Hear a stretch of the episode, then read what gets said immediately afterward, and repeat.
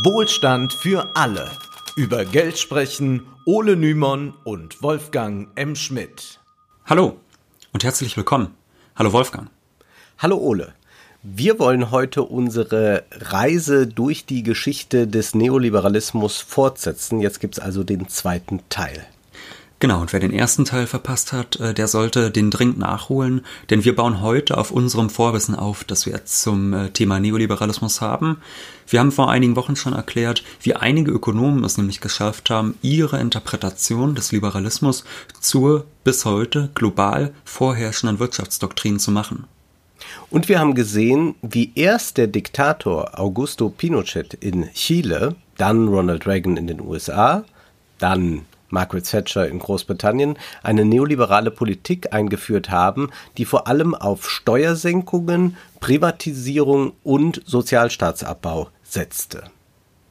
Genau, das war in den 70er Jahren und in den 80er Jahren, aber seitdem ist ja noch eine Menge passiert und das wollen wir uns heute anschauen. Wir wollen uns äh, ansehen, wie nach Reagan und Thatcher äh, in vielen Ländern tendenziell eher linke Parteien und Politiker zum Zuge gekommen sind und die dann eben nicht die Politik ihrer Vorgänger zurückgenommen, sondern fortgesetzt oder sogar verschärft haben. Wir wollten uns dazu drei Beispiele ansehen, äh, die USA, Großbritannien und Deutschland, um dann einmal über die gegenwärtige Lage der demokratisch verfassten kapitalistischen Länder zu sprechen. Denn seitdem ich mich erinnern kann, also wirklich seit meiner frühesten Kindheit, höre ich in politischen Diskussionen immer wieder Sätze wie, ach, es ist ja egal, wie man wählt. Die machen ja sowieso alle das Gleiche. Und auch wenn das vielleicht nach so einer abgelutschten Phrase klingen mag, ist da ja doch eine Menge dran. Also das spüren wir ja alle jeden Tag, dass da eine Menge dran ist. Und wir wollen heute erklären, warum das mit der zweiten Welle des Neoliberalismus so eng verbunden ist, dieses Thema. Und dass man nicht vielleicht einfach mal nur sagt, die sind so politikverdrossen, die Leute heutzutage. Äh, es gibt vielleicht für diese Verdrossenheit äh, tiefer liegende Gründe, die zu analysieren sind. In den USA ist es ja nicht wirklich so, dass man eine richtig linke Partei hat, aber zumindest kann man sagen, es gibt die Demokratische Partei, eine Partei und im Regelfall sieht man die als eine Partei an, die eher eine linkere Politik betreibt. Mhm. Als Bill Clinton dann im Jahr 1992 Präsident der Vereinigten Staaten wurde, war nun also die Frage, welche Agenda würde er verfolgen, vor allem wirtschaftspolitisch? Mhm. Würde er die neoliberale Politik seiner Vorgänger einfach so fortsetzen oder würde er mit seinen sogenannten New Democrats diesen Trend radikal stoppen? Ja, diese New Democrats, die neuen Demokraten, das können wir schon mal verraten, haben nicht so viel neu gemacht.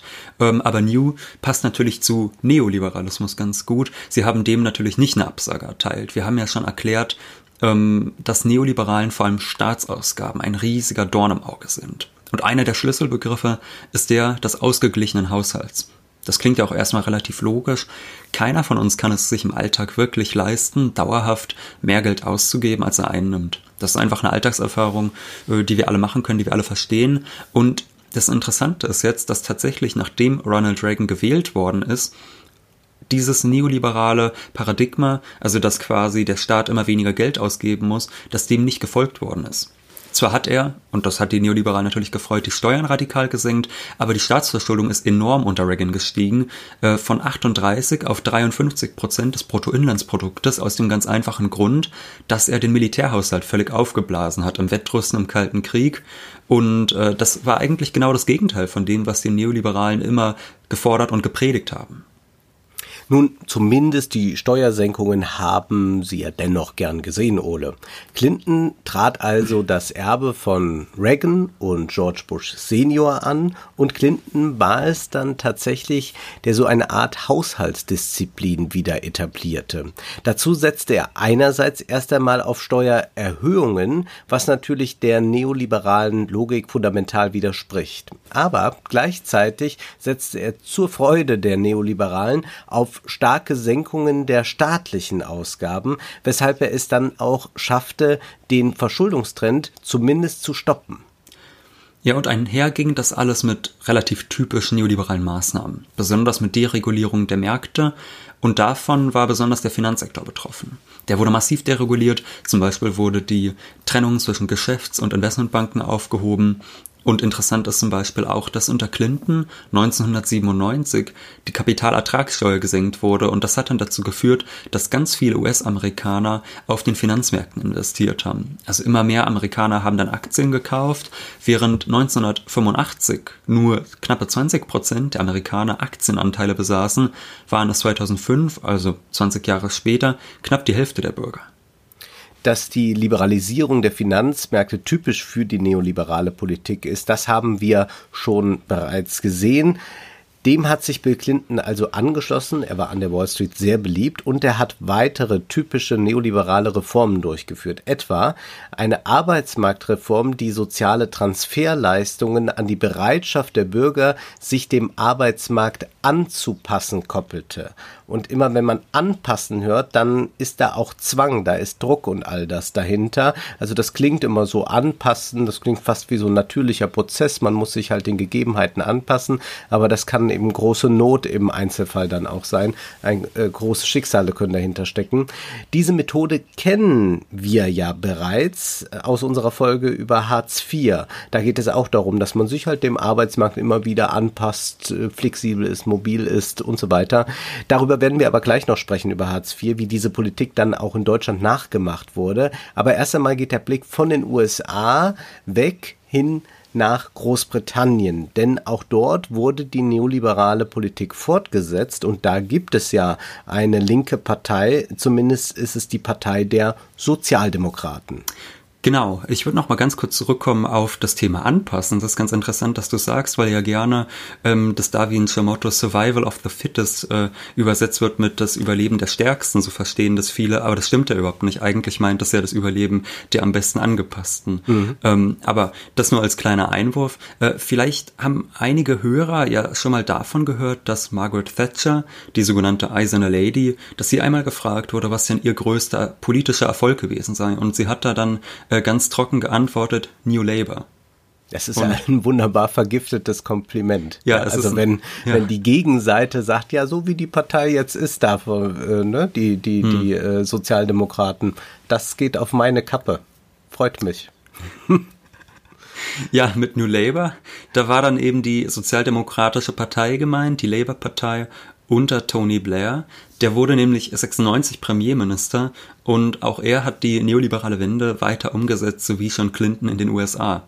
Und interessanterweise auch unter ähnlichem Namen. Ne? Aus, äh, aus den New Democrats wurde dann in Großbritannien, das waren dann die New Labour. Und er hat das auch gar nicht groß geleugnet. Also im Wahlkampf hat man ganz offen eingestanden, dass man eigentlich wirtschaftspolitisch da nichts ändern will. Mhm. Und auch die Haushaltspolitik der Vorgängerregierung, die hat man so übernommen. So wie Clinton in den USA setzte die Regierung von Tony Blair auf eine ausgewogene Haushaltspolitik und eine spannende finanzpolitische Maßnahme. Die wurde nämlich da umgesetzt. Und zwar die Bank of England wurde für unabhängig erklärt. Und da als sage ich als freiheitsliebender Mensch, Unabhängigkeit ist doch immer was Wunderbares. Unabhängigkeit ist immer schön. Das klingt ja. gut, das ist toll, ist prima. Äh, das klingt nach Rechtsstaatlichkeit vor allem. Also ja. kann man ja immer hören, ne? wir brauchen eine unabhängige Justiz. Gut, da sind wir auch wirklich froh, dass wir sie haben. Aber äh, natürlich brauchen wir jetzt auch unabhängige Zentralbanken. Das muss dann ja quasi äh, das Paradies der Demokratie und der Rechtsstaatlichkeit sein. Na, das könnte man zumindest denken. Aber eigentlich geht es um was anderes. Eigentlich geht es tatsächlich um eine Enddemokratisierung. Es geht um eine Enddemokratisierung der Wirtschaft, der Ökonomie. Äh, wir haben ja schon in der ersten Folge zum Neoliberalismus gesehen, dass es ein sehr, sehr ambivalentes Verhältnis von Demokratie und Neoliberalismus gibt. Zwar behaupten die Neoliberalen gerne, dass Demokratie nur in kapitalistischen Ländern stattfinden kann, also dass ohne Marktwirtschaft keine Demokratie möglich sei. Gleichzeitig haben sie häufig wenig Probleme mit Einschränkungen der Demokratie. Das haben wir in Chile gesehen, wo der sozialistische äh, gewählte Präsident aus dem Amt geputscht wurde von Pinochet. Äh, und das haben wir dann aber auch gesehen bei den Versuchen eben die Ökonomie zu entdemokratisieren. Das ist ja etwas, was Hayek auch sehr gefallen hat. Der hat sich ja auch ausgesprochen für, ähm, für Schuldenbremsen. Und das ist ja etwas, was im deutschen Grundgesetz mittlerweile auch enthalten ist. Also eine Schuldenbremse. Das ist ein sehr schönes Beispiel dafür, wie die Demokratie schwächer wird gegenüber der Wirtschaft. Und ähm, das ist das, was man dann auch dort gemacht hat. Da hat man dann gesagt, wir haben jetzt eine unabhängige Bank of England. Und das war dann natürlich äh, eine tolle Sache, weil auf die Art und Weise dann die Regierung nicht mehr eine gezielte Finanzpolitik betreiben konnte, weil die immer abhängig waren von dem, was die Bank of England gemacht hat. Und das ist dann natürlich sehr praktisch, denn wenn dann meinetwegen äh, die Regierung vielleicht für unbequeme Maßnahmen vom Wahlvolk ähm, äh, abgestraft werden könnte, dann können die einfach immer sagen, ja, aber das war ja die unabhängige Bank und da dürfen wir jetzt nicht äh, reinfunken, weil das ansonsten antidemokratisch wäre und wir müssen uns leider, leider an die Vorgaben der unabhängigen Bank halten. Man hat aber auch andere Maßnahmen ergriffen, um eigentlich äh, ja die Bevölkerung abzuschwächen, das also der der Willen der Bevölkerung abzuschwächen, nämlich ganz wichtig für Demokratien sind natürlich Gewerkschaften, damit so etwas wie Gerechtigkeit stattfinden kann. Und die gewerkschaftsfeindlichen Gesetze von Margaret Thatcher, auf die wir ja eingegangen sind, die wurden auch unter den Sozialdemokraten nicht zurückgenommen. Und dabei denkt man ja, eigentlich müsste ja eine sozialdemokratische Partei mhm. auf der Seite der Gewerkschaften erst einmal stehen.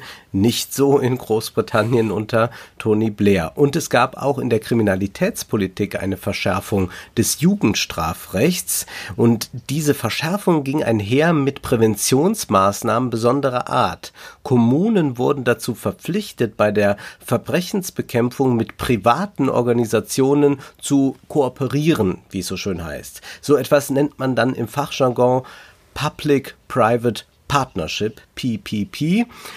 Also wenn Staatsaufgaben dann teilweise an private Firmen übertragen werden, dann sprechen wir von äh, Public-Private Partnership.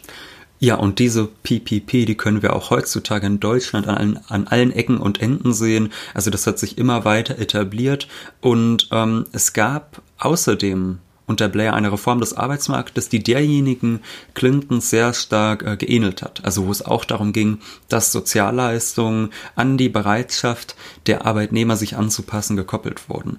Und ähm, da sehen wir also schon relativ klar in verschiedenen Bereichen, dass es tatsächlich so eine Linie gibt, die wir verfolgen können ähm, von den New Democrats über New Labour bis hin zur SPD und zu den Grünen in Deutschland, wo dann Gerhard Schröder regiert hat. Und das Schöne ist, was wir dann auch in Deutschland beobachten können, dass man plötzlich sagt, na, wir machen keine Politik mehr, die in links oder rechts unterscheidet. Wir sind jenseits von links und rechts. Ja, ja, wir ähm, machen Dritter eine Weg. Politik der neuen Mitte, der, des dritten Weges. Das klingt ja alles so wahnsinnig vernünftig und es klingt vor allem aber auch so wahnsinnig unpolitisch, so als sei mhm. das einfach so der Lauf der Welt, dem man sich eben fügt und den man als vernünftig anerkennt. Und wir haben ja einiges bereits zu Hartz IV gesagt und Hartz IV funktioniert natürlich auch nach diesem Prinzip, dass man Arbeitnehmern unter Androhung von Sanktionen implizit zur Arbeit drängt. Ja, also von dem Begriff Neoliberalismus, der ja eigentlich dem wörtlichen Ursprung nach Freiheit bedeuten sollte, darf man sich da nicht eindulden lassen. Es geht eher um Zwang. Der indirekte Arbeitszwang durch Hartz IV fühlt sich sicherlich alles andere als wahnsinnig befreiend an. Wir werden jetzt nicht alle Maßnahmen der Regierung Clinton, Blair und Schröder betrachten können, aber es gibt noch eine interessante Komponente im Neoliberalismus, auf die müssen wir zu sprechen kommen. Ole, du meintest vorhin, dass Reagan die Staatsverschuldung auch stark in die Höhe getrieben hat, weil er die, den Militärhaushalt völlig aufgeblasen hat. Genau das hat, äh, das hat Reagan gemacht und das Interessante ist jetzt, dass auch sozialdemokratische Parteien äh, genau diesem militaristischen Weg gefolgt sind. Äh, da werden sich jetzt vor allem die jungen Hörer nicht mehr so ganz dran erinnern können, aber als ähm, Blair und George W. Bush vor 16 Jahren den Irak angegriffen haben, da haben sie das aufgrund falscher Geheimdienstinformationen getan. Also angeblich hatten die beiden geheime Informationen über Massenvernichtungswaffen im Irak, weshalb sie dann den Krieg begonnen haben. Und im Laufe der letzten anderthalb Jahrzehnte ist diese Geschichte völlig dekonstruiert worden, die ist in Großbritannien aufgearbeitet worden und auch der Ruf Tony Blairs ist völlig zu Recht völlig zerstört. Aber das macht eben nichts ungeschehen. Und in Deutschland äh, war Ähnliches zu erleben. Da gab es unter Gerhard Schröder, also unter der SPD und den Grünen, den ersten Bundeswehreinsatz im Ausland, nämlich den Jugoslawienkrieg. Das haben Schröder und Fischer auch mit Gründen gerechtfertigt, die sich im Nachhinein als völlig erlogen und falsch herausgestellt haben. Äh, wen das interessiert, der kann sich auf YouTube die hervorragende ARD-Dokumentation Es begann mit einer Lüge ansehen, die äh, von Anfang der 2000er Jahre stammt. Also ganz so schlank wie der Staat sein soll, ist er dann doch nicht, wenn es ums Militärische geht. Da ist plötzlich auch Geld vorhanden. Kindergärten mh, hm, eher schwierig, kulturelle Einrichtungen können wir da nicht auf private Sponsoren zurückgreifen, aber beim Militär, da können wir noch ausgeben. Es ist wichtig, diese militärische Seite des Neoliberalismus zu verstehen, denn es heißt zwar immer, der Staat soll möglichst wenig Geld ausgeben, aber gleichzeitig soll der soll jetzt ja auch Deutschland zwei Prozent, das ist eine irre hohe Summe, seines Bruttoinlandsproduktes für die Rüstung ausgeben. Viele denken, dass der Neoliberalismus einen schwachen Staat will, aber das stimmt eben nur halb. Denn der Neoliberalismus will einen Staat, der sich nicht in die Märkte einmischt, aber der Staat muss zugleich stark sein, um sich militärisch verteidigen zu können um aber auch Arbeitslose in entsprechende Maßnahmen stecken zu können und um ihnen das Geld kürzen zu können. Im Übrigen dürfen wir nicht vergessen, Sicherheitspolitik heißt auch immer Sicherung des Status quo. Ja, und äh, das Interessante ist ja auch, dass der Beginn des Neoliberalismus immer angesetzt wird, da wo die Ära des Keynesianismus endet. Und es gibt auch einige böse Zungen, die sagen, dass dann in den 70er Jahren der Sozial-Keynesianismus geendet hat, also eine Art sozial, eine Art sozialliberaler Wirtschaftspolitik, aber dass danach eine Art Kriegs-Keynesianismus etabliert worden ist. Wir haben nun also einen kleinen Überblick über verschiedene interessante Aspekte dieser zweiten Welle des Neoliberalismus bekommen und wir könnten jetzt über viele Stunden lang die ganzen verschiedenen Maßnahmen erklären, aber das wollen wir gar nicht, weil wir noch etwas anderes erklären wollen. Denn die politische Gegenwart, die ist sehr, sehr stark geprägt durch diese ähm, ich sag mal, linke Spielart des Neoliberalismus, also in Anführungszeichen links. Ähm, wir sehen nämlich, dass auch wenn die Demokraten als große Rivalen äh, der Republikaner in den USA gelten, auch wenn äh, die Labour-Partei als der große Rivale der konservativen Tories gilt, wir sehen, dass auch wenn die SPD angeblich die alternative Volkspartei zur CDU sein soll, äh, sehen wir die ganze Zeit, dass diese Parteien eine ganz ähnliche Wirtschaftspolitik betrieben haben. Vor 50 Jahren, da war das noch etwas anders und daran sollten wir uns auch erinnern. Vor 50 Jahren wurde Willy Brandt zum Kanzler der Bundesrepublik gewählt. Damals gab es noch eine wirkliche Wahl. Also es gab die entweder diese die äh, Möglichkeit Konfrontation mit der Sowjetunion oder eben die Willy Brandt Seite und wie er es nannte Wandel durch Annäherung. Davon ist heute eigentlich nicht mehr viel übrig. Egal ob außenpolitisch, innenpolitisch, wirtschaftspolitisch, in den großen Fragen unterscheiden sich die Parteien eigentlich kaum voneinander. Und in der politikwissenschaftlichen Analyse ist ein sehr interessanter Begriff für dieses Phänomen entstanden, für diesen Sachverhalt, und zwar der Begriff der Postdemokratie. Der ist geprägt worden von dem britischen Politwissenschaftler Colin Crouch, äh, der hat eine Schrift verfasst, in der er relativ genau erklärt, was das eigentlich sein soll, Postdemokratie. Und er argumentiert eben, dass die Finanzialisierung der kapitalistischen Wirtschaften, also quasi das Ende der realwirtschaftlichen Industriegesellschaften und der Beginn der finanzmarktnahen Dienstleistungsgesellschaften, dass dadurch das Primat der Politik aufgehoben wurde. Und die neoliberale Politik der letzten Jahrzehnte ähm, hat das kaum noch möglich gemacht zu handeln. Ein schönes Beispiel ist eben dafür die bereits angesprochene Schuldenbremse, die mittlerweile im deutschen Grundgesetz verankert ist, die es eigentlich fast unmöglich macht, Parteien auch wenn sie demokratisch dafür gewählt werden, äh, dass die finanzpolitisch handeln können, wie sie wollen.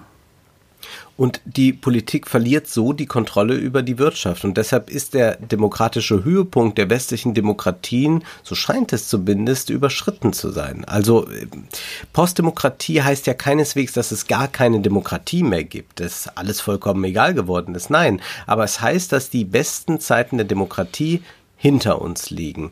Der Soziologe Wolfgang Streeck beschreibt das relativ ähnlich in seinem Buch Gekaufte Zeit.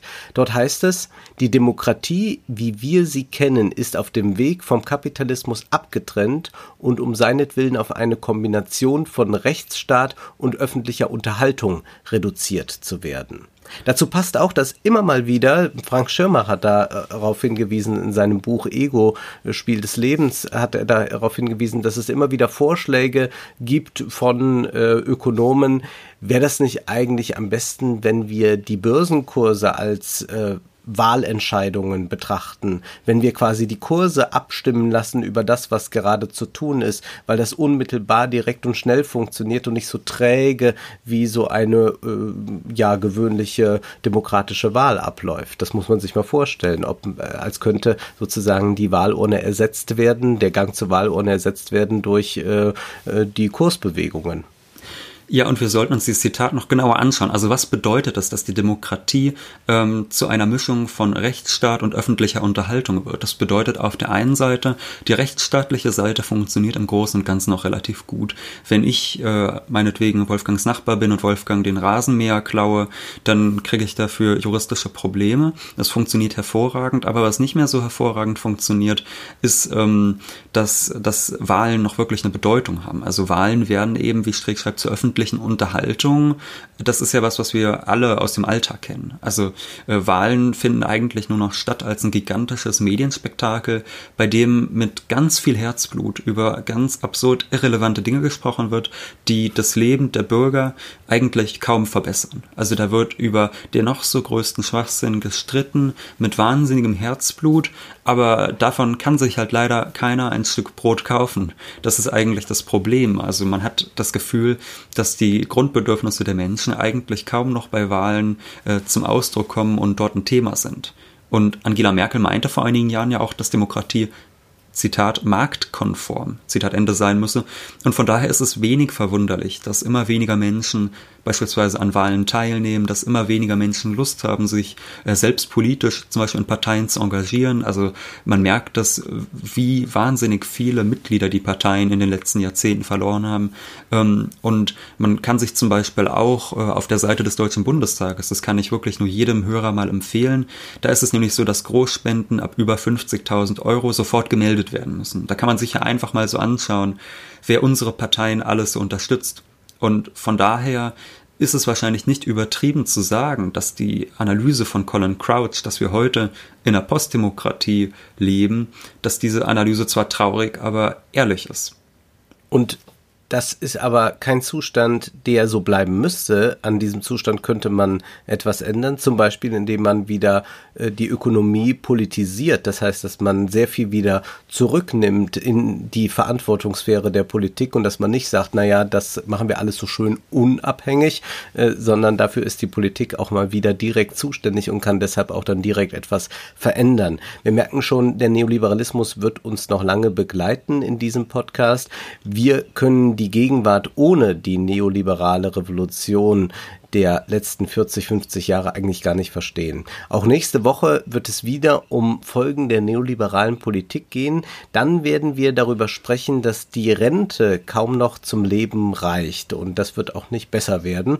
Und viele Neoliberale haben aber da auch schon wieder einen grandiosen Plan, wie man doch die Rente für alle sichern kann, nämlich wir sollen einfach Aktien kaufen als Altersvorsorge und wir wollen dann mal schauen, wie sinnvoll das tatsächlich ist. Aber nun ist erst einmal Schluss, denn Zeit ist Geld.